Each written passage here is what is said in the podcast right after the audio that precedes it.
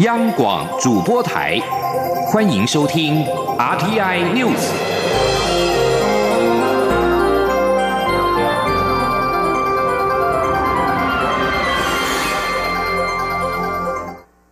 各位好，我是主播王玉伟，欢迎收听这节央广主播台提供给您的 RTI News 新闻。首先带您关注。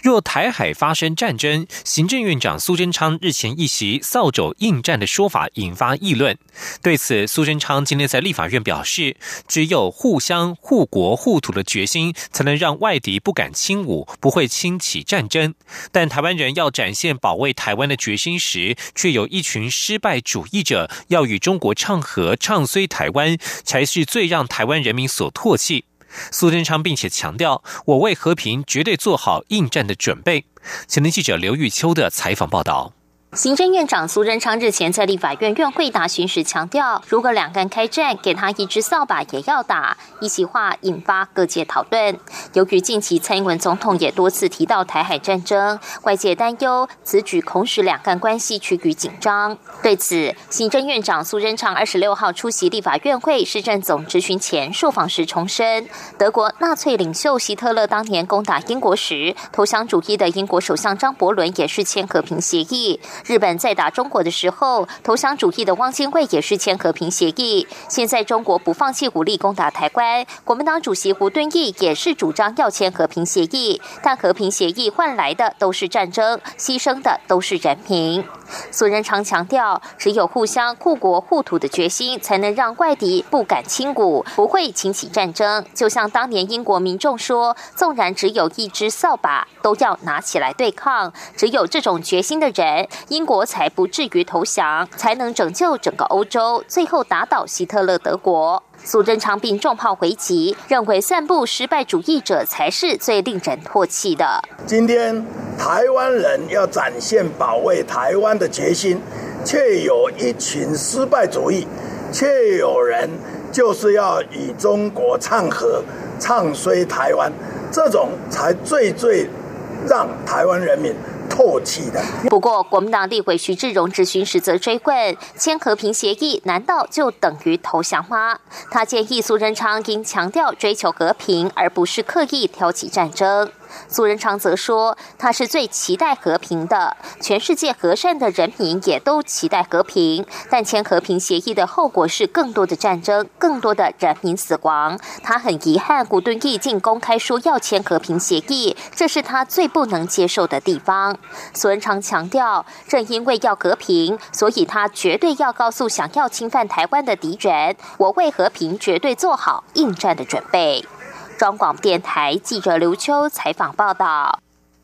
而台湾追求和平，大多人是采互惠互助的交流方式。蔡英文总统今天接见史瓦蒂尼王国外交暨国际合作部部长扎杜利。总统在接见时表示，除了两国在医疗、农业及电力等技术上的合作之外，他也期待有更多台商将史瓦蒂尼当作前进非洲的基地，让双方能够达到互惠互助。今天记者欧阳梦平的采访报道。蔡英文总统在接见时，首先恭喜扎杜利成为史瓦蒂尼第一位女性外交部长，并表示，身为女性，她充分了解这是多么不简单的成就。蔡总统指出，去年是史瓦蒂尼独立五十周年，也是两国建立邦交五十周年。他很荣幸受到史瓦蒂尼国王的邀请，前往史国访问。此行，他不但对史瓦蒂尼充满活力的文化留下深刻印象，也见证双方在医疗。教育、经贸等领域合作的成果。总统表示，台湾与非洲虽然在地理位置上有些距离，但是两国间的友谊没有受到任何的阻碍。未来双方不但要维持既有的合作关系，更要积极开拓新的合作项目。他也期待有更多台商能将史瓦蒂尼当作前进非洲的基地。总统说：“医疗、农业技术，甚至电力的议题，都是我们双方过去合作打下来的基础。未来除了未来除了在技术上的合作，我们也期待有更多的台商把斯瓦蒂尼当做台湾前进非洲的基地。呃，鱼帮水，水帮鱼，这就是我们常说的互惠互助。”另外，对于史瓦蒂尼在世界卫生大会以及联合国大会上支持台湾，总统也再次向扎杜利及史瓦蒂尼王国表达感谢。总统表示，史瓦蒂尼对台湾的支持，台湾人民都有目共睹，未来也要请史瓦蒂尼继续支持台湾，共促邦谊。中央广播电台记者欧阳梦平在台北采访报道。继续关注台美关系。继一月二十四号之后，美国两艘军舰本月二十五号再度航经台湾海峡。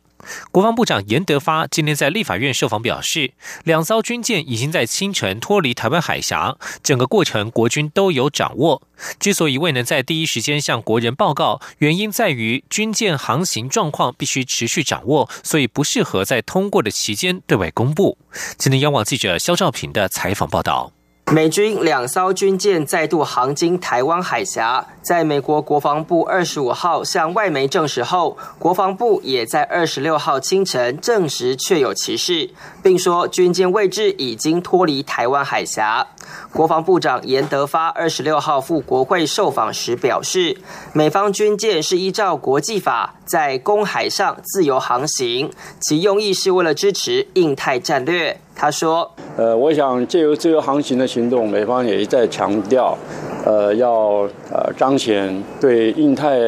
战略的一个支持，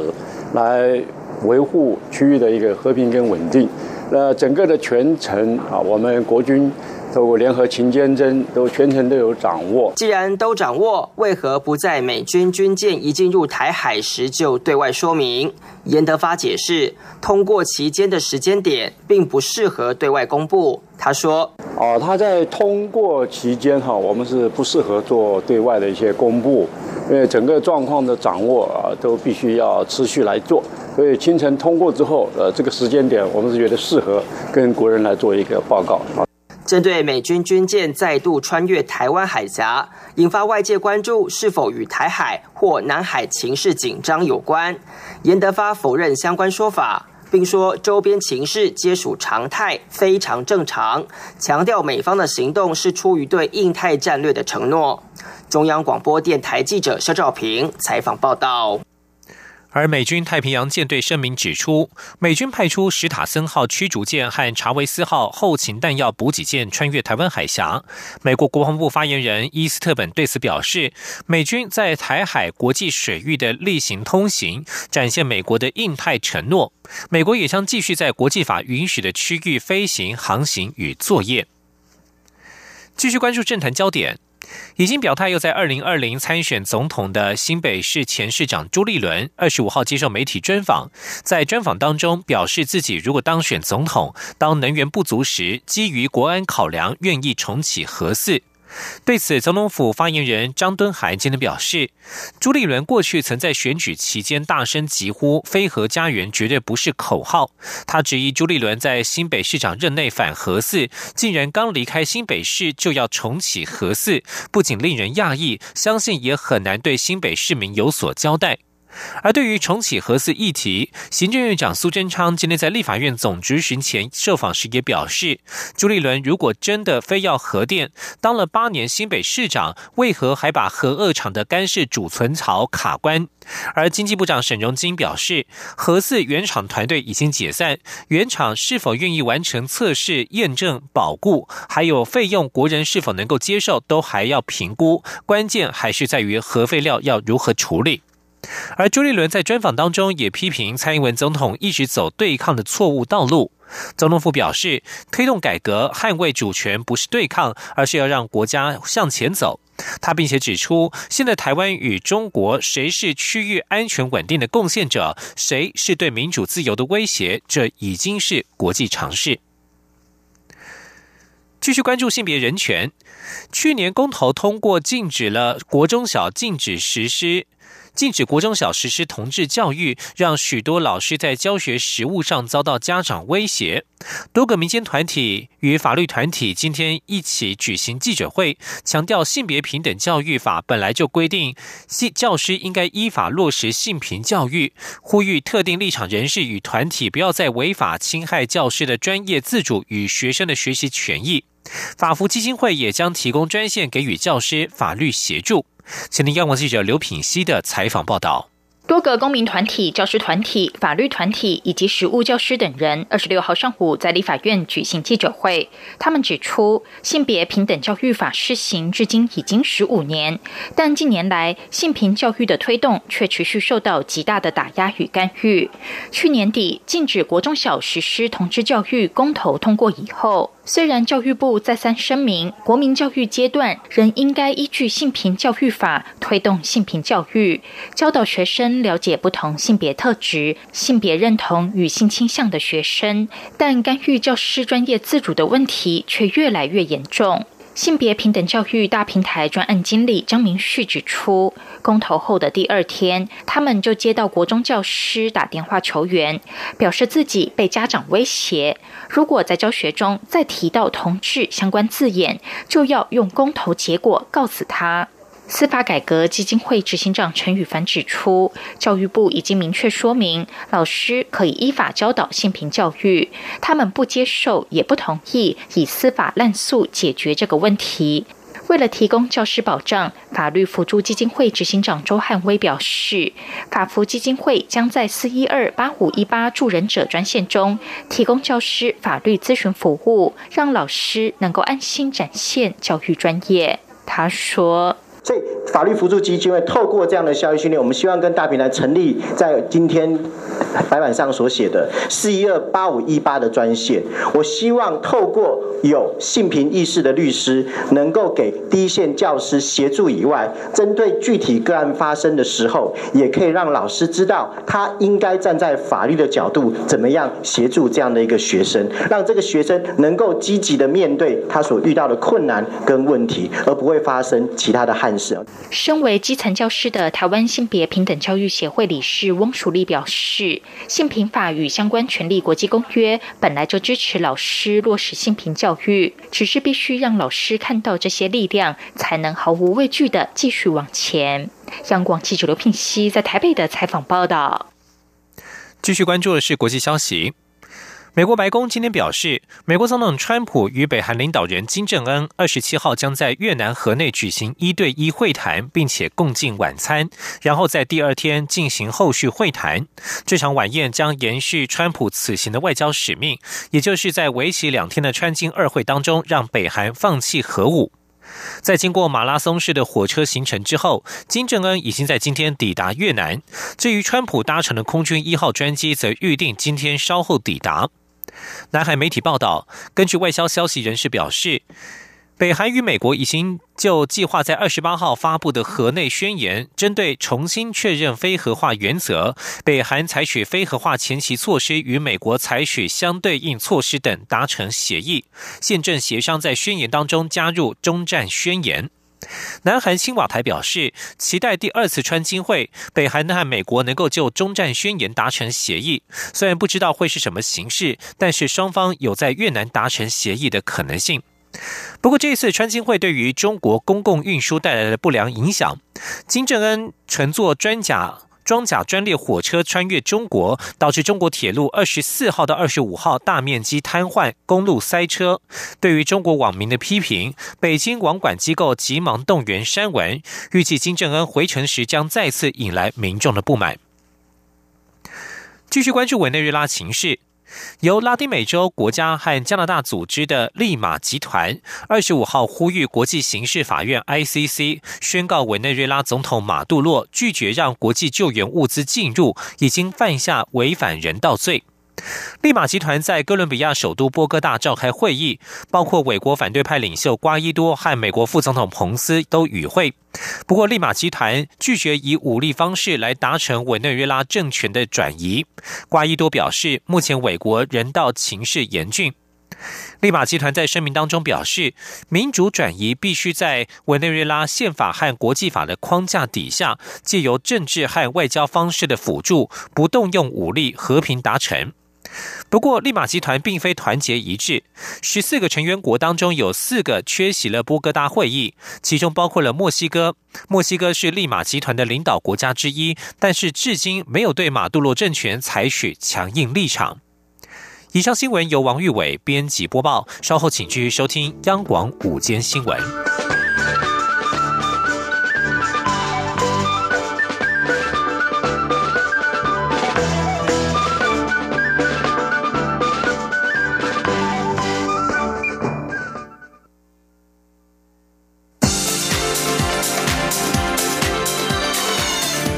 是中央广播电台台湾之音，欢迎继续收听新闻。欢迎继续收听新闻，我是陈怡君。因应最高法院言辞辩论庭常态化以及大法庭的法制化，最高检察署成立了诉讼组，在今天由检察总长江惠民亲自揭牌。最高检察署强调，诉讼组和以往特侦组的性质大不相同。特侦组会主动升案，诉讼组则会在既有案件发生争议或是见解不一时，向最高法院申请言辞辩论，并且期盼能够成为法务部的智库，为司法改革开创新局。记者陈国维的报道。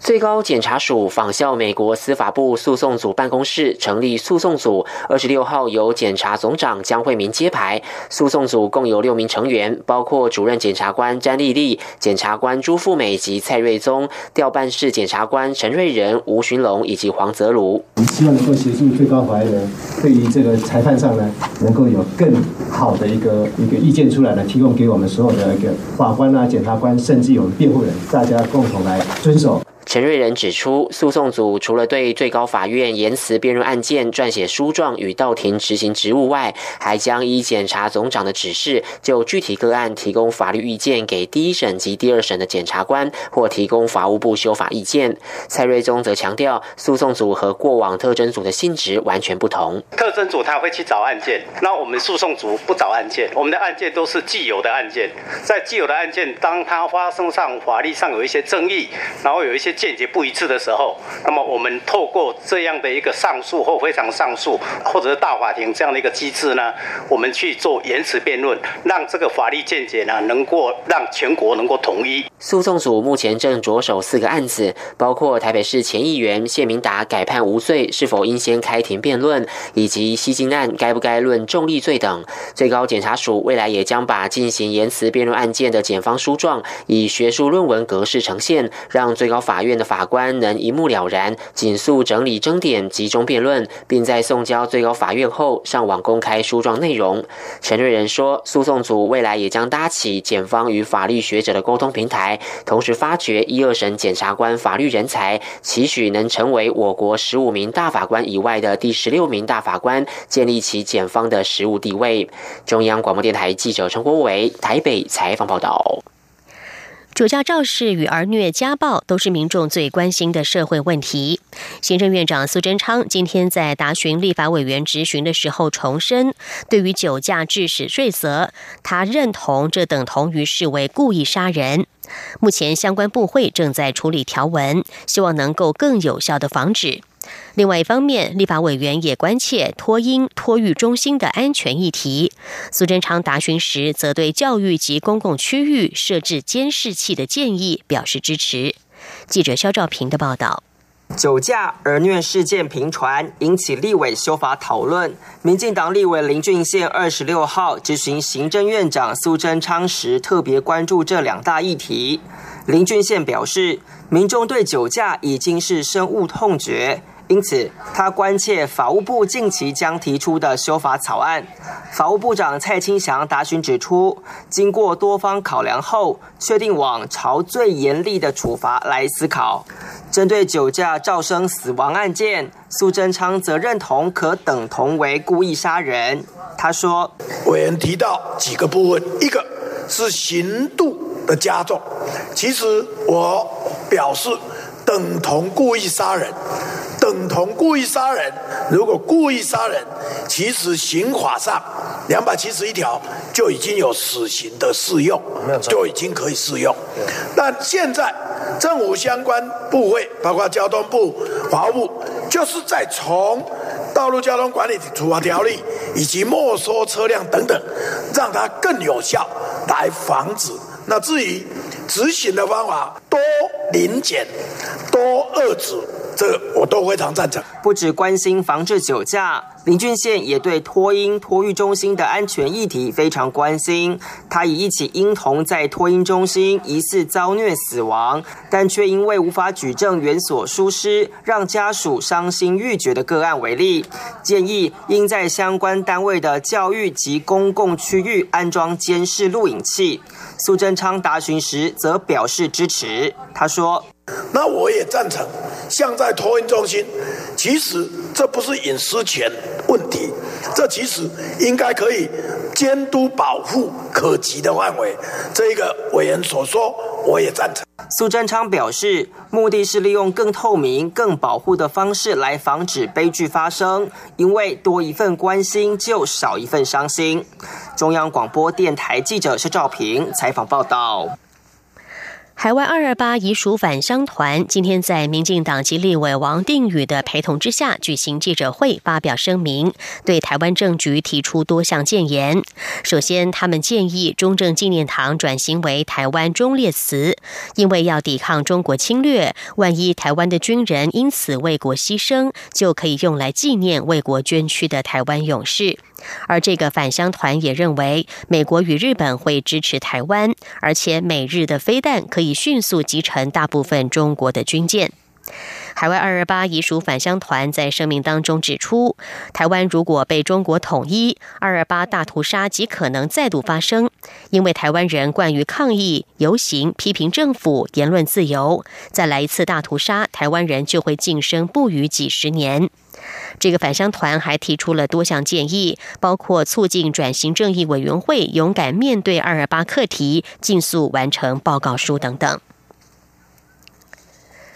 财经方面的消息，台湾进出口工会今天发表跨境电商个案调查成果双专刊，强调台湾企业应该要赶紧透过跨境电商突破美中贸易战的影响。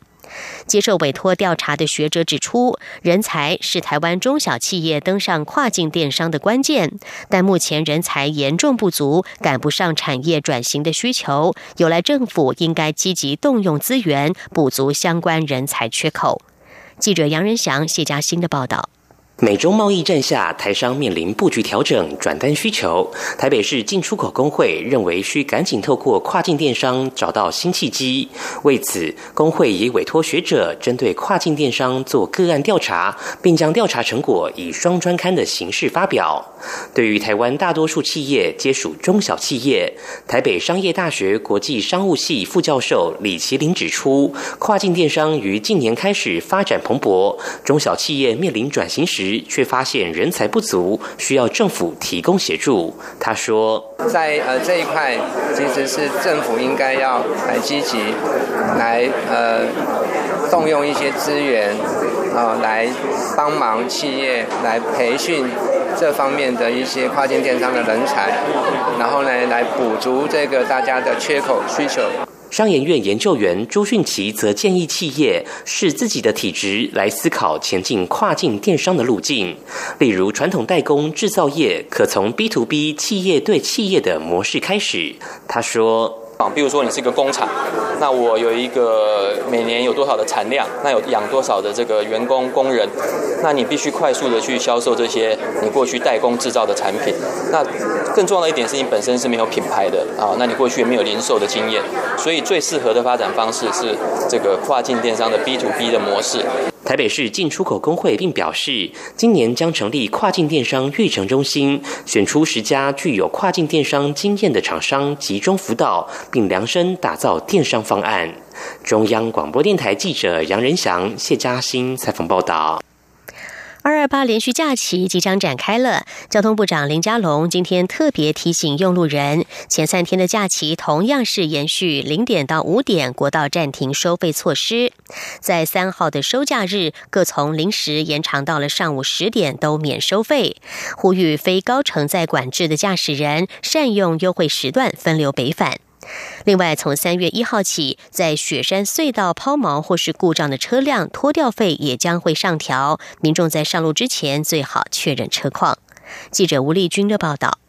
一连四天的二二八连续假期即将展开，高速公路除了国一将于二十八号上午七点到十二点实施南下高承载管制外，国五也将在连假前两天上午七点到十二点实施南下高承载管制，收假前两天的十四点到二十一点实施北上高承载管制。此外，交通部长林佳龙也特别提醒用路人，这次二二八连假的国道免收费时段。将于收假日从零时延长到上午十点，呼吁非高承载管制的车辆善用雷锋优惠时段分流北返。林佳龙说：“特别我们这一次的年假，在呃四天年假的最后一天，我们有延长不收费的时间。除了四天都是零时到五十之外，第四天也就是三月三号，我们有延长到早上十点不收费。”希望能够疏解塞车，让有一些用路人可以提早一天，在三月二日的下午哈，他们也可以减少车流，然后在三月三号下午时候也可以减少车流，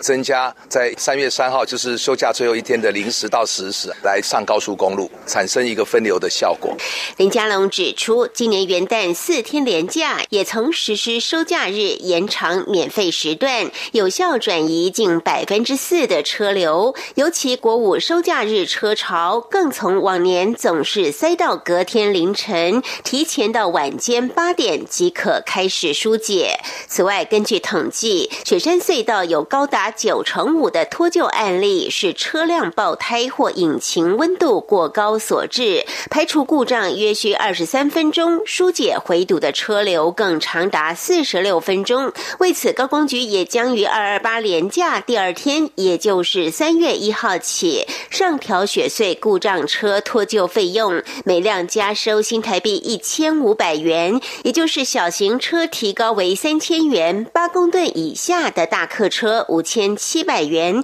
八公吨以上的大客车则是六千七百五十元。提醒驾驶人行车前确实检查车况。中央广播电台记者吴丽君在台北采访报道。国际消息：海牙国际法院在二十五号裁决，英国应该尽快放弃对印度洋查戈斯群岛的控制权。查戈斯群岛具有战略重要性，美军基地也设在当地。摩里西斯声称拥有查戈斯群岛的主权，与英国之间的争端长达数十年。联合国大会二零一七年六月通过摩里西斯提出的，并获得非洲国家支持的决议案，要求国际法院针对查戈斯群岛的前途提供法律意见。这是英国的一项外交挫败。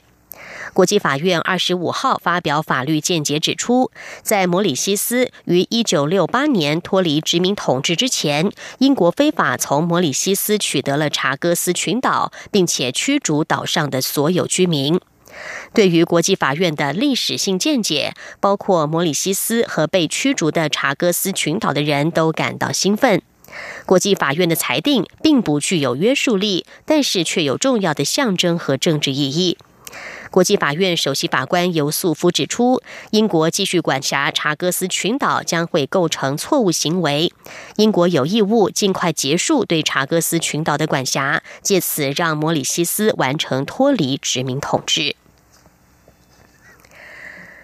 古巴选举委员会在二十五号表示，古巴人民在公投当中以压倒性的优势批准新宪法，在对经济和社会进行适度变革之际，仍然是维持一党社会主义制度不可撼动。选委会主席古提瑞兹在哈瓦那的记者会上说，初步结果显示，在八百七十万名潜在选民当中，有百分之八十四点四参与了二十四号的公投。其中百分之八十六点八五批准了新宪，反对者占了百分之九，污损或空白的占了百分之四点五。几个月来，围绕宪法的辩论一直主导着古巴的政坛。古巴政府认为，这部宪法既代表了前领导人斐戴尔·卡斯楚政策的持续性，也展现了对现在社会要求的适应。不过，反对者仍然坚称，这部宪法是共产党统治和压迫的延续。然而，这部新宪法的部分重要变化也反映出了古巴的逐步开放。修正的新宪法草案包含两百二十九条条文，坚持共产党一党专政，承认外资的重要性，并且为同性婚姻敞开大门。此外，宪法草案中也规定，国家元首的任期是五年，可以连任一次，并且设立了总理的职务。以上 T I News 由陈义军编辑播报，谢谢收听。更多的新闻，欢迎您上央广网站点选收听收看。我们的网址是 triple w 点 r t i 点 o r g 点 t w。这里是中央广播电台台湾之音。